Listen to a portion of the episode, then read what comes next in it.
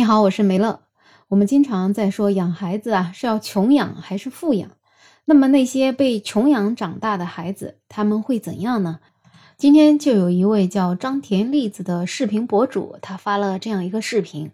他说呢，他家里的家庭条件其实还挺好的，可是他的爸妈却经常会说：“我舍不得买呀，又给你花了一百块啊，太贵了，以后买便宜点的。你要懂事儿，要省着点花，少花点钱。你简直就是一个造钱机器。”这样的话语。那这位视频博主他就不明白，他们为什么总是要跟他一遍遍的讲这些。或许是他的父母是为了让他从小养成勤俭节约的习惯，或者说这是一种爱的表达方式吗？可是呢，他觉得这种方式让年幼的他每一次愿望的实现都要伴随着巨大的负疚感。久而久之呢，就为了避免有这种负疚感，他就变得越来越不敢有愿望，尽力压抑着自己的心声，把自己的愿望减少到最少，甚至呢是没有任何愿望。而这种负疚感也让他成功的塑造成了一个懂事的好孩子的形象。可是没有人知道，这样的懂事背后是他一个接着一个的破碎的愿望，一桩又一桩不了了之的心事儿，一次又一次，最后提都不敢提，以至于长大之后，他敏感、自卑又没有安全感，什么都不敢要，总害怕亏欠别人，对别人给予的美好总是盘算着要怎么去报答。也丧失了索要幸福的勇气。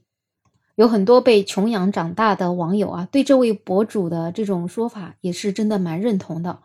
有一位网友他就说，他跟他爸爸呢说想去香港一趟，结果呢，爸爸开口就是整天想着玩，出去一趟又要花钱，就是这样的一句话呢，他从小也是听了无数遍的，就导致他现在有一个出去的念头，第一反应就是又要花钱了。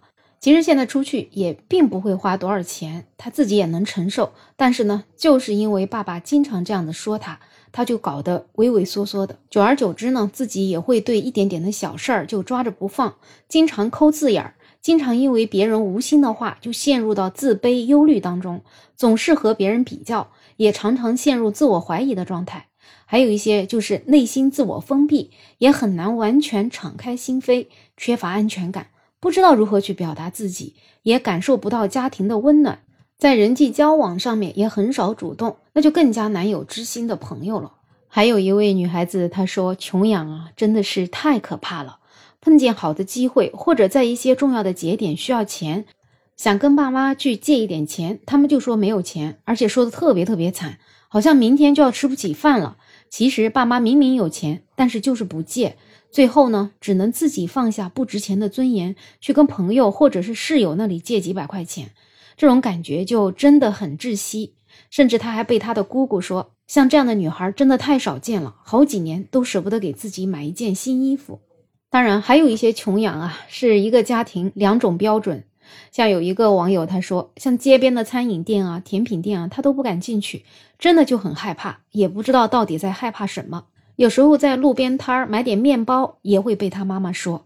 直到有一天呢，他的弟弟骑着电瓶车载着他，接连去了三家甜品店买东西吃。而他的弟弟在花起钱来的时候，真的是游刃有余。这个女孩，她就觉得特别的羡慕。原来出生在同样的一个家庭，差别会这么大。那如果说这些其实是家里条件还不错，但是非要给孩子穷养的家庭，自然呢也就有一些家庭那是真正的穷，实在是没办法，万般无奈，只能穷养孩子。甚至有一些网友啊还在那里留言说，希望这样子穷的爸爸妈妈就不要生孩子了，苦了孩子，真是又苦了自己。不过对于穷养这件事情呢，也有网友的看法是不一样的。有一位网友呢，他就留言说：“我呢自己就是穷养长大的，家里就是这个条件。长大了自己工作了，家里条件也好起来了，该怎么过就怎么过，也从来没有说自卑、敏感这些想法，也很感恩父母，他们已经拼尽全力在对我好了。再说了，节约点也没错，至少疫情这几年从来不用担心经济方面的问题。感谢父母教会我要存钱，以防万一。”那不知道你对这种穷养有什么样的看法呢？我觉得吧，这个穷养富养其实各有利弊。穷养呢，确实会让孩子从小感到很自卑。孩子长大之后，可能也会对物质生活有格外执着的追求，甚至有可能因为这样的追求而误入歧途。对于孩子长大成家后的家庭生活，也说不定是有负面的影响。